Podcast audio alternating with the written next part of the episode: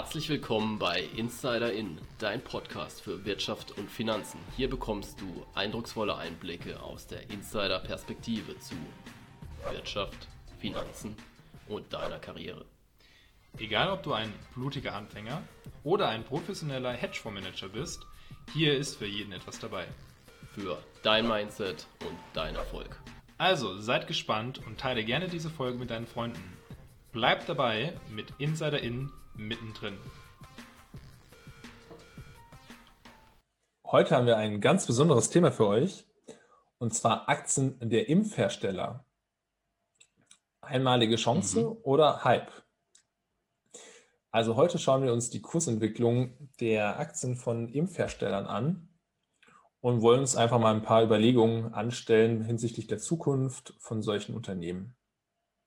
Mhm. Dann beginnen wir doch mal mit der Frage des Tages, Dennis. Gerne. Und zwar habe ich mir mal überlegt, was denkst du, hat, oder wie hat sich der Kurs von Moderna entwickelt? Und zwar mhm. der Kursanstieg, das kann ich dir schon mal verraten, äh, von Moderna vor Corona. Also wir reden jetzt so Anfang Mitte März, äh, Anfang März mhm. bis zum 1. Januar 2021. Okay. Was würdest du schätzen? Und zwar A, er hat sich um das 2,5-fache erhöht, mhm. B um das 3,5-fache, C um das 4,5-fache oder D um das 5,5-fache. Mhm. Ja, also wir wissen ja alle, dass sich die Impfstoffaktien im Vergleich zu vor Corona natürlich extrem nach oben entwickelt haben. Fast viele sind ja explodiert. Mhm. Deswegen würde ich ja fast schon ans äh, obere Ende gehen und sagen einfach, okay, der Kurs hat sich ver 5,5-facht. Okay, dann werden wir das später einmal auflösen. Du wirst auch sehr überrascht sein. Okay. Gut, dann würde ich sagen, starten wir doch einfach. Und äh, als erste Frage würde ich mich ja, ja einfach fragen, welche Impfstoffhersteller gibt es denn? Ja, das ist richtig, Dennis. Ich glaube, erstmal, bevor wir uns überlegen, welche wie performt haben, sollten wir uns vielleicht erstmal anschauen, welche gibt es denn. Und ich würde sagen, wir schauen uns mal so die bekanntesten an. Die mhm. bekanntesten sind Moderna, BioNTech, Johnson Johnson, AstraZeneca, CureVac, Sputnik, beziehungsweise BioCat, äh, mhm. die als Firma da hinten sind. Und dann gibt es noch ein paar aus China. Okay. Ähm, gehen wir die einfach mal nach und nach durch. Beginnen wir mal mit Moderna. Mhm. Moderna ist äh, auch ein börsennotiertes Unternehmen. Also passt ganz gut, dass wir uns das vielleicht gleich anschauen. Sitzen in den USA an der Ostküste, wurden 2010 gegründet und die Zulassung für den Impfstoff kam in den USA ähm, ungefähr am 18.12. Mhm. und in, den, in Europa dann am 6.1., also schon ein bisschen später.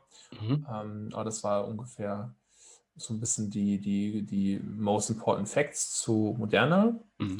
War ja quasi so Platz zwei ne, bei den Zulassungen der Impfstoffe, also die, genau. der zweite Impfstoff, den es gibt für Corona. Genau, mit, ja. mit hinsichtlich auf, auf die USA und Europa auch gezielt, ja, definitiv. Mhm. Ähm, schauen wir uns vielleicht BioNTech an. Das ist dann sozusagen die Nummer eins gewesen, mhm. die das mit Pfizer machen als, ähm, ja, als Kooperationspartner, um auch den Impfstoff herzustellen und auch schneller zu erproben und zu vermarkten.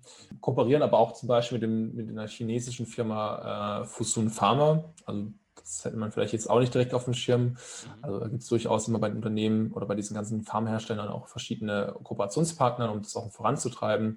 Ist auch börsennotiert, wie wir wahrscheinlich alle mitbekommen haben, sitzen hier in Deutschland an der Goldgrube, ein sehr passender Straßenname, mhm. und äh, wurde 2008 gegründet. Und wie du schon gesagt hattest, die Zulassung kam ein bisschen eher, in den USA schon am 11.12., mhm. also ungefähr eine Woche eher, und in Europa bereits auch äh, 2020 am 21.12. Mhm. Natürlich auch interessant, weil BioNTech ja eigentlich auch nicht äh, gegründet wurde, um jetzt sozusagen den Corona-Impfstoff zu entwickeln, sondern es ging ja, glaube ich, auch um die äh, Krebsforschung, richtig? Genau, Krebsforschung ist einer der, der Hauptforschungszweige gewesen, ähm, basieren auch auf mRNA-Forschung mhm.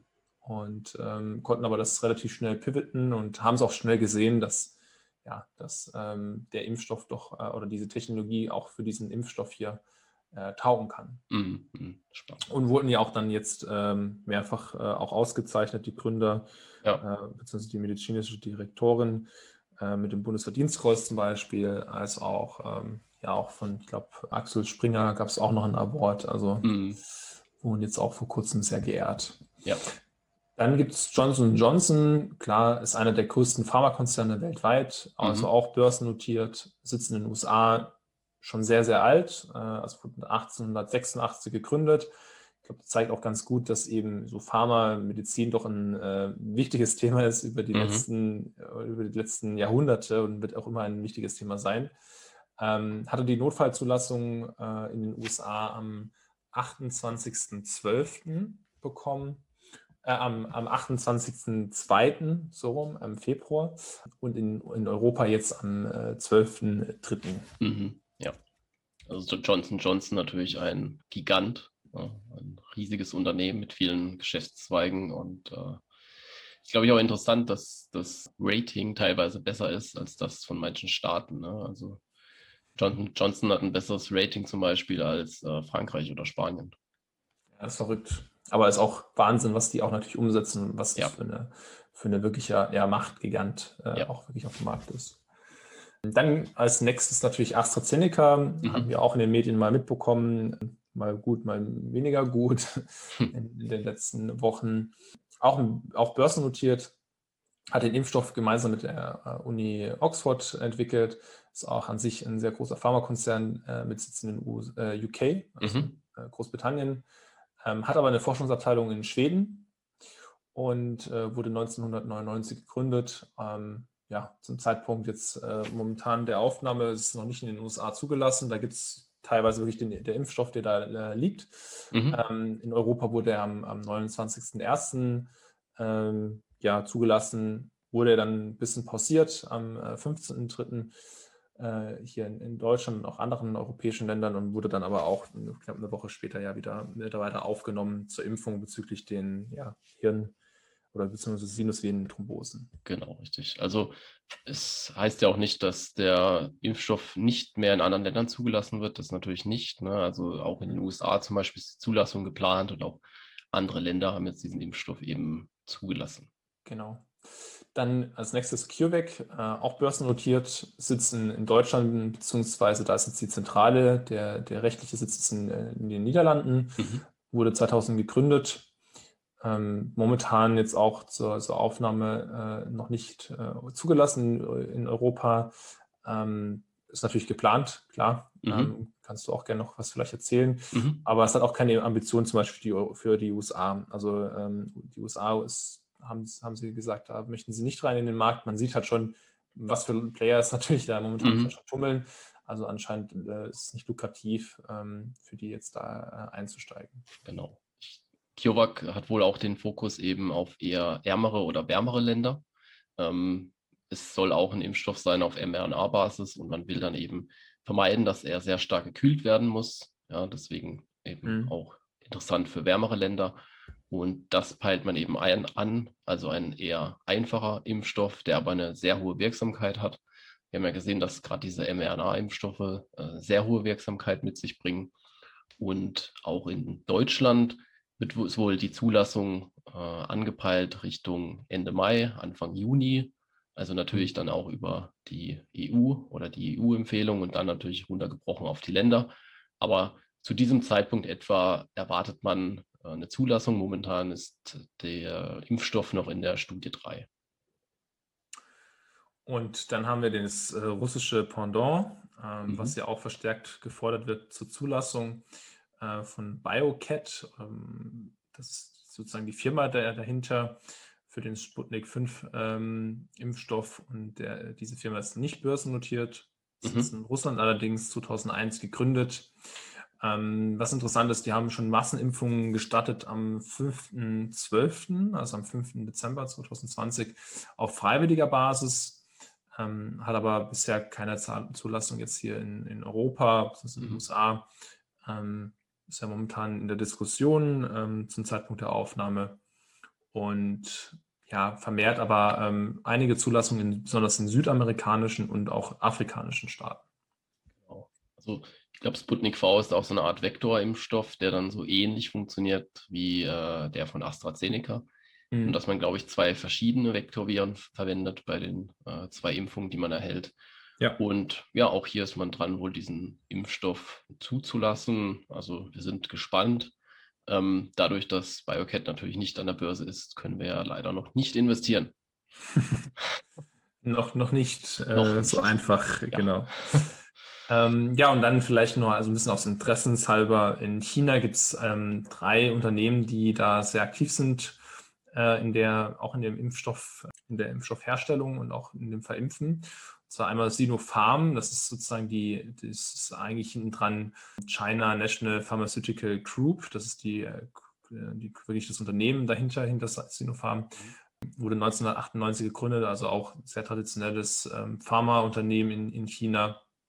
Und ähm, dann gibt es ein zweites, das nennt sich Sinovac oder Sinovac, äh, wurde 1999 gegründet, als auch dann zum Schluss noch CanSino Bio. Das ist ein börsennotiertes Unternehmen, also kann, kann man ganz durchaus investieren. investieren äh, und wurde 2009 gegründet. Und äh, alle drei sind jetzt momentan so die führenden äh, Kandidaten in, in China und auch da ähm, wird es äh, auch schon zum Teil verimpft. Okay.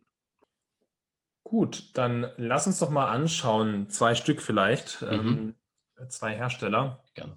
Ich würde sagen, wir fokussieren uns mal auf mRNA, sprich auf äh, Moderna und BioNTech. Mhm. Ähm, schauen uns einfach mal so ein bisschen die Historie an, wie sich das entwickelt hat, was gab es vielleicht für Faktoren, die da eine Rolle gespielt haben auf die Entwicklung der Aktienkurse? Einfach mal so aus Sicht des Investors Klar. und äh, besonders so ein bisschen Fokus natürlich in Europa, auch die beiden. Deswegen ähm, ja, würde ich sagen, starten wir vielleicht mit Moderna. Mhm. Ähm, Moderna hat ja 830 Mitarbeiter, hat 60 Millionen Dollar Umsatz erwirtschaftet in 2019. Ja. Ähm, können uns gleich mal angucken, wie sich das entwickelt hat. Sehr, sehr spannend.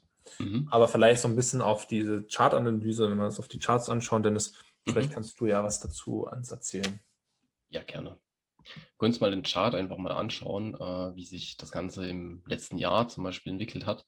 Also wenn wir mal ja, ganz am Anfang schauen, als Corona so langsam angefangen hat, auch da war Moderna noch gar kein Thema oder einfach auch nicht auf dem Schirm, sage ich mal, von vielen Investoren.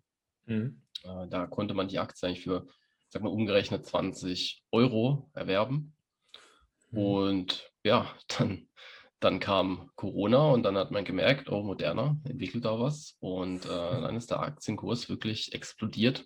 Also wir sehen da Peaks äh, im Sommer zum Beispiel bei ja schon 80 Euro, ja, also zweimal. Mhm. Und äh, da sehen wir einfach schon, dass die Aktie ja einen wahnsinnigen Sprung gemacht hat.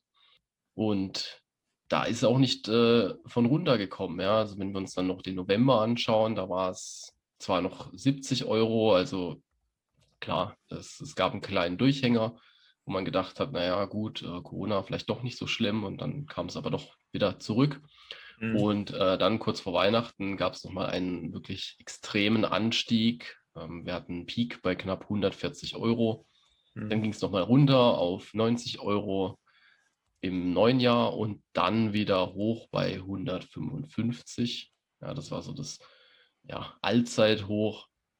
Dann gab es wieder einen kleinen Durchhänger und äh, im März 2021 sind wir so bei rund 110 Euro. Und ja, also ich glaube, wenn man da Anfang des Jahres eingestiegen wäre, dann wäre man natürlich schon 300 Prozent reicher. Ja, schon äh, nicht schlecht. Ja. Und wenn man sich mal auch mal die Zahlen anguckt, das war jetzt ein bisschen die Chartseite, mhm. dann ist es ganz interessant. Also die haben natürlich sehr börsenunternehmendes Unternehmen. Das heißt, jeder, der sich da irgendwie interessiert, kann sich die Zahlen anschauen im Internet. Und ähm, wir sehen zum Beispiel im dritten Quarter, also im dritten Quartal 2020, ähm, den Bericht, da haben sie so ein bisschen erzählt über die Studie, die die eingeläutet haben. Mehrere 10.000 äh, Teilnehmer für die Studie und ähm, was interessant ist, dass sie halt nicht nur eben Covid-19-Vakzinen äh, irgendwie anpeilen, sondern eben auch hier, ähnlich zu BioNTech, war das natürlich auch eine, eine Firma, die schon auf andere Bereiche sich fokussiert hat. Und was zum Beispiel ich ganz interessant fand, ähm, haben sich zum Beispiel auf, den, auf dieses Zika-Virus ähm, fokussiert, was ja auch ähm, mhm. so ein bisschen das Thema war, besonders für, für Neugeborene und Schwangere. Und ähm, ja, haben aber jetzt auch noch ein paar Details zu Covid-19 gegeben, haben ein bisschen auch die Bestellungen aufgegliedert im dritten Quartal. Also zum Beispiel USA hatte 100 Millionen Dosen bestellt, Europa hatte 80 äh, Millionen, dann nochmal 50 Millionen aus anderen Teilen der Welt. Und dann auch sieht man zum Beispiel auch so ein bisschen, man da ein bisschen reingeht, wie haben sich, äh, wie planen die denn? Also zum Beispiel PPE, also dieses ähm, sozusagen das Anlagevermögen, mhm. ähm, da haben sie geplant, zum Beispiel 100 bis 300 Millionen US-Dollar dafür, das auszubauen. Das brauchen die ja, auch um das eben zu produzieren. Ja. Ähm, konnten auch Cash sehr stark ausbauen, eben als ähm, ja, Gefährt, also das künftiges Einkommen äh, in der Zukunft, eben basierend auf diesen ganzen ähm, Governmental-Aufträgen, also auf den Regierungsaufträgen. Und äh, was auch interessant fand, was ich interessant fand, zum Beispiel Revenue, also Umsatz ist auch stark ähm, eben angestiegen. Also es hat sich interessanterweise fast verzehnfacht ähm, für die drei Monate ähm, mhm. im Vergleich in dem Jahr davor, die drei Monate. Also kannst du dir vergleichen, 157 Millionen Dollar haben sie erwirtschaftet versus 17 Millionen Dollar in dem äh, Quartal ein Jahr zuvor. Ja. Und für die neun Monate, in denen die sich befunden haben, haben die bereits 232 Milliarden, äh, Millionen US-Dollar erwirtschaftet. Also mhm. 232 ist nicht schlecht. 60 Millionen hatten sie ja im äh, 2019. Und was natürlich interessant gewesen wäre, natürlich so ein bisschen das aufzusplitten, auch wie viel ist davon jetzt Covid-19. Mhm. Ähm, das wäre noch interessant gewesen. Äh, und wenn man sich dann den Annual Report, also den Jahresabschluss anschaut, dann sieht zum Beispiel auch, dass ähm, ja, die momentan anpeilen, ähm, 600 bis 700 Millionen Dosen herzustellen. Mhm. Ähm, sie planen sogar bis zu einer Milliarden Dosen. Bis 2022 wollen sie sogar auf 1,4 Milliarden die Kapazität hochfahren. Also ist Wahnsinn, ja, ja. Wenn, du, wenn du mal überlegst, äh, wie viele Menschen wir auf der Erde haben äh, und mit 7 Milliarden da äh, 1, 1,4 Milliarden zu produzieren, nicht schlecht. Ähm, aber man sieht auch die Anzahl der Bestellungen, also die ist auch hochgegangen. 310 Millionen hat zum Beispiel die Europa haben noch eine Option äh, drin für 150 Millionen äh, Dosen für 2022. Und äh, also da sieht man vielleicht auch nochmal, dass das Impfen auch 2022 ein Thema sein wird, voraussichtlich. Mhm. Ähm, und auch Revenue eben, also Umsatz gestiegen, ähm, 803 Millionen Dollar konnten die dann zum Schluss ähm, erwirtschaften. Ja. Im Vergleich mit 60 Millionen in 2019, also über das 13-fache. Also schon mhm. wirklich sehr starker An Anstieg. Ja, und ich glaube, auch generell sieht man da ganz gut, dass eben ja, Moder Moderna doch ein sehr interessantes Unternehmen ist äh, und sehr gut profitiert hat von der, von der Krise natürlich mhm. ähm, und das auch sehr stark ausfahren konnte.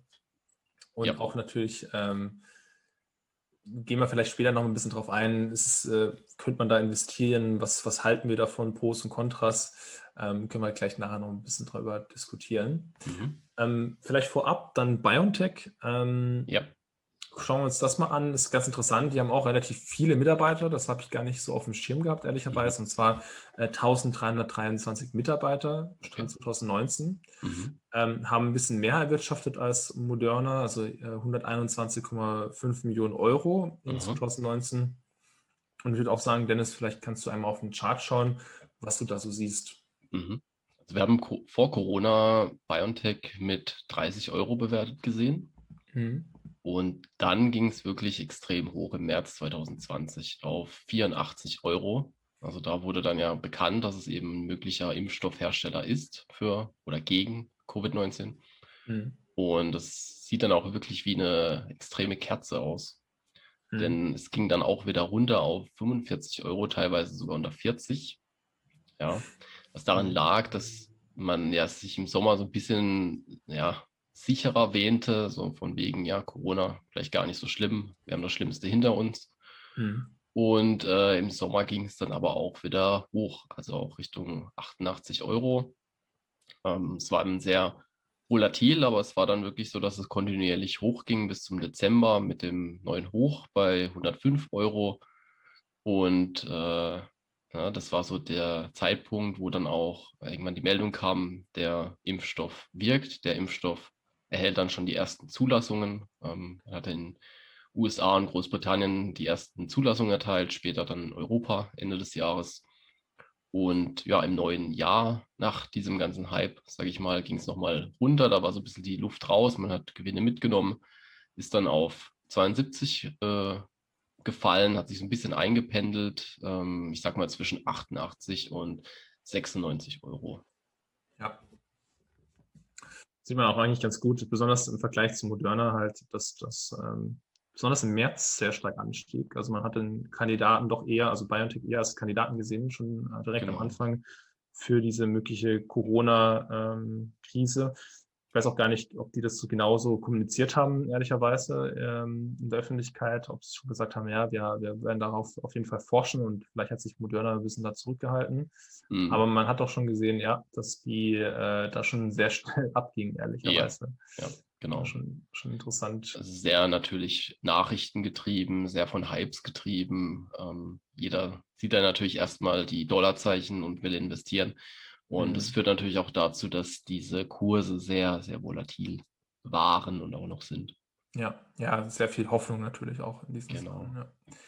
Was interessant ist, wenn man sich da ein bisschen die finanziellen Kennzahlen anschaut, ähm, also den Jahresabschluss, den haben sie noch nicht äh, veröffentlicht zu dem jetzigen Zeitpunkt, aber ähm, das, das, dritte Quartal haben, kannst du anschauen für 2020. Auch da gehen sie nochmal zum Beispiel auf die Studie ein, die sie momentan führen mhm. ähm, auch mit mehreren tausend Leuten, haben äh, neues Equity- und Debt-Financing gesichert, also die Eigenkapital- und Fremdkapitalfinanzierung mhm. ähm, in Höhe von einer Milliarden äh, Euro, also mhm. schon ziemlich ordentlich, damit sie eben ja. auch diese ganzen ja, Kapazitäten und ähnliches sichern können.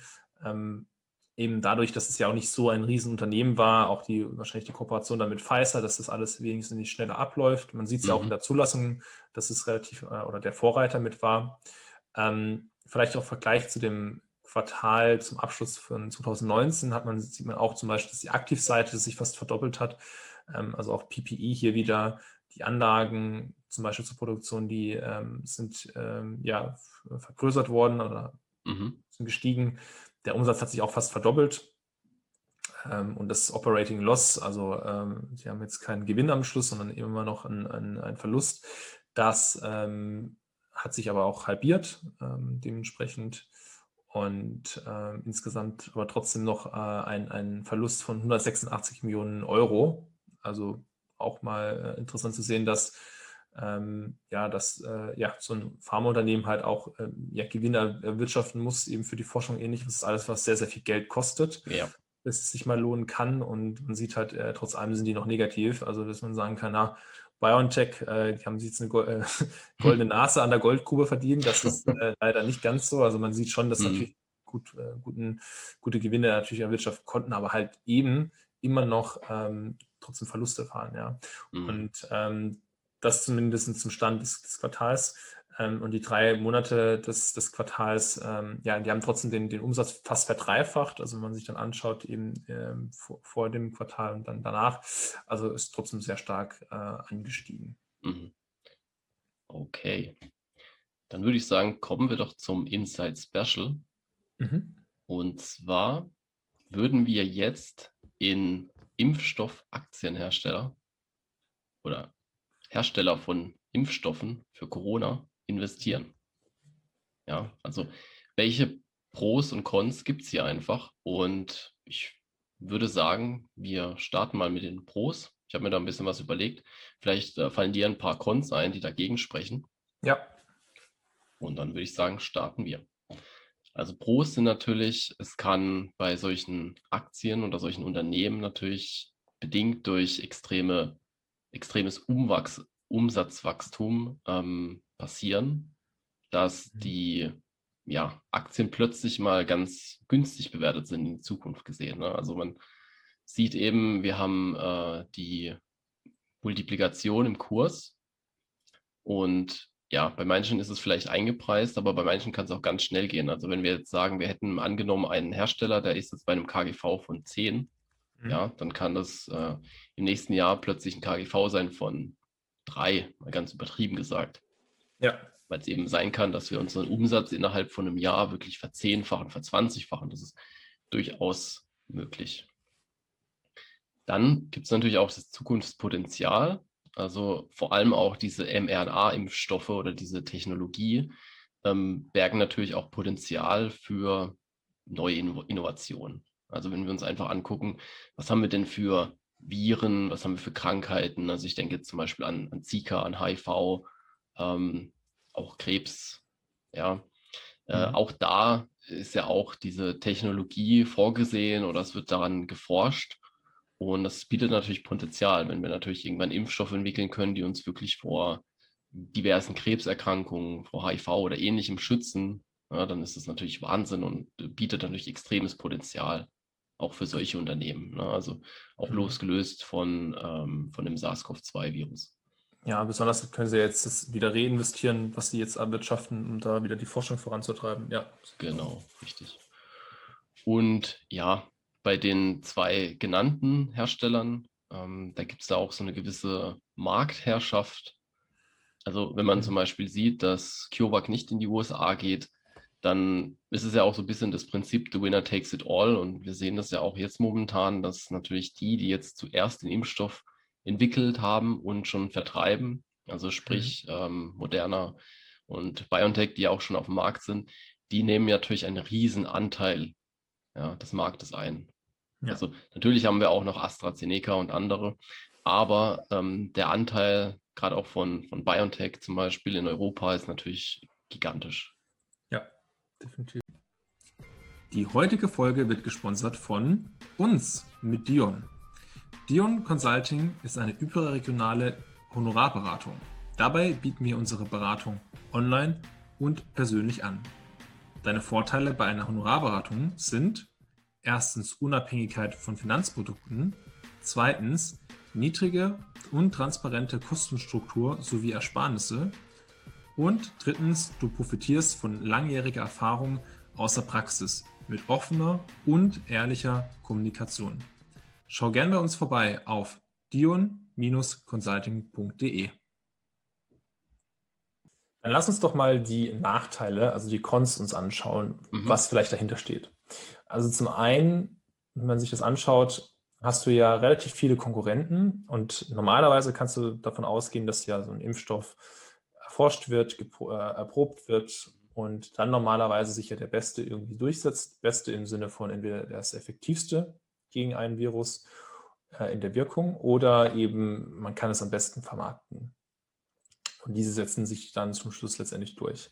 Aber momentan wird ja einfach alles genommen. Das heißt, äh, andere Impfstoffhersteller, wenn man jetzt aus Sicht zum Beispiel von BioNTech äh, schaut, ähm, nehmen ja auch Marktanteile oder halt Umsätze. Und normalerweise würde man sagen, okay, vielleicht ist der eine Impfstoff besser als ein anderer äh, in Sachen vielleicht von der Effektivität.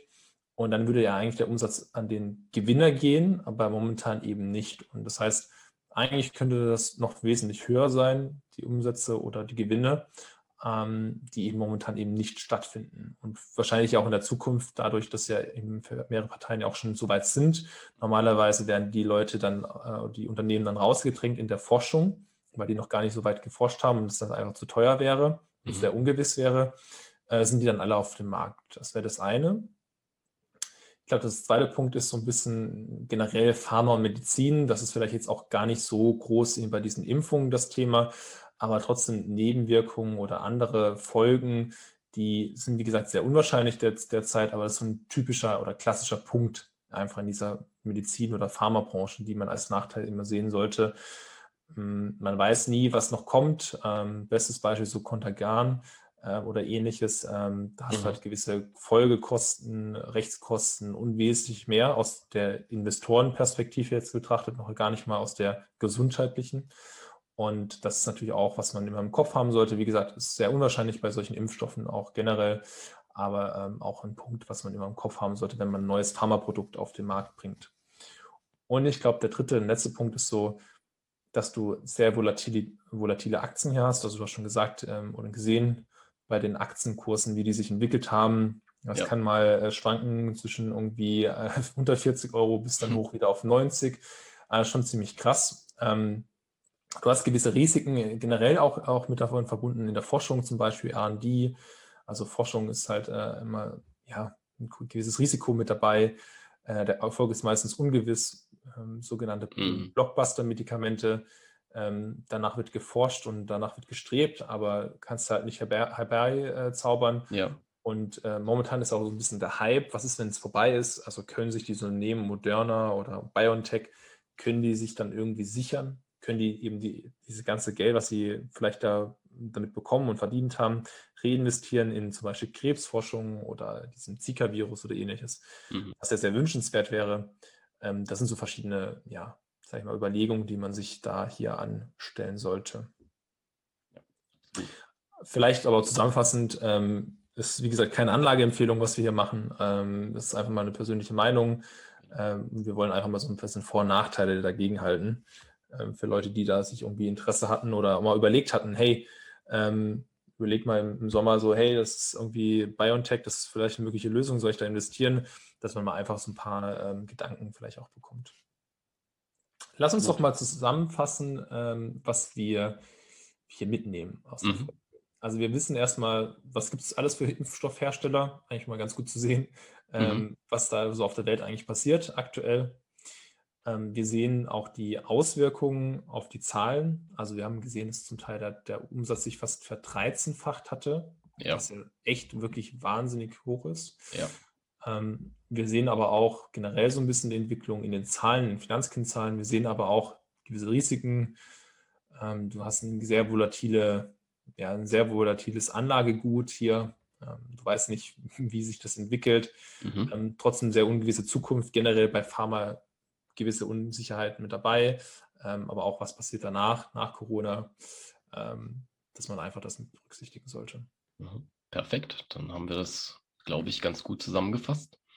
Was mich noch interessieren würde, ist die Antwort auf die Frage des Tages. Ja, ähm, Dennis, das ist so ein bisschen tricky gewesen. Mhm. Denn du hast ja schon gesehen, der Peak war sehr hoch. Und ähm, in der Tat, es kommt ein bisschen darauf an, welche Zahl man nimmt. Also vorher ich würde sagen, wenn man das jetzt mal mit ähm, 90 Euro nimmt am 01.01.2021 und vorher, ich sage jetzt mal 25 Euro im März, das war ja ungefähr der Kurs, vielleicht mhm. auch 20, könnte man jetzt ein bisschen drüber streiten, aber wenn wir sagen 25 Euro, dann wären wir bei B, das hat sich für 3,6-fach bzw. 3,5-fach ungefähr. Okay. Ähm, aber du hast schon auch schon nicht Unrecht und das ist auch schon ein bisschen die Intention richtig. Es gab halt Peaks, wenn du dann halt vorher eingestiegen bist und bei den Hochs theoretisch raus, dann hättest du halt irgendwie das 7,5-fache gemacht. Also das mhm. war schon sehr extrem. Mhm. Genau, das ist ja die Kunst. Ne? Also beim tiefsten Punkt einzusteigen und beim höchsten auszusteigen. Soll ja. ja angeblich Experten geben, die das hinbekommen.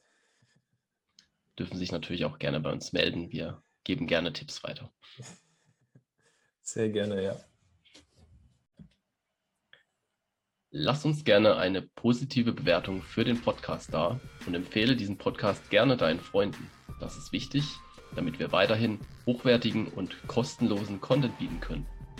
Also, bleib dabei mit Insider In. Mittendrin.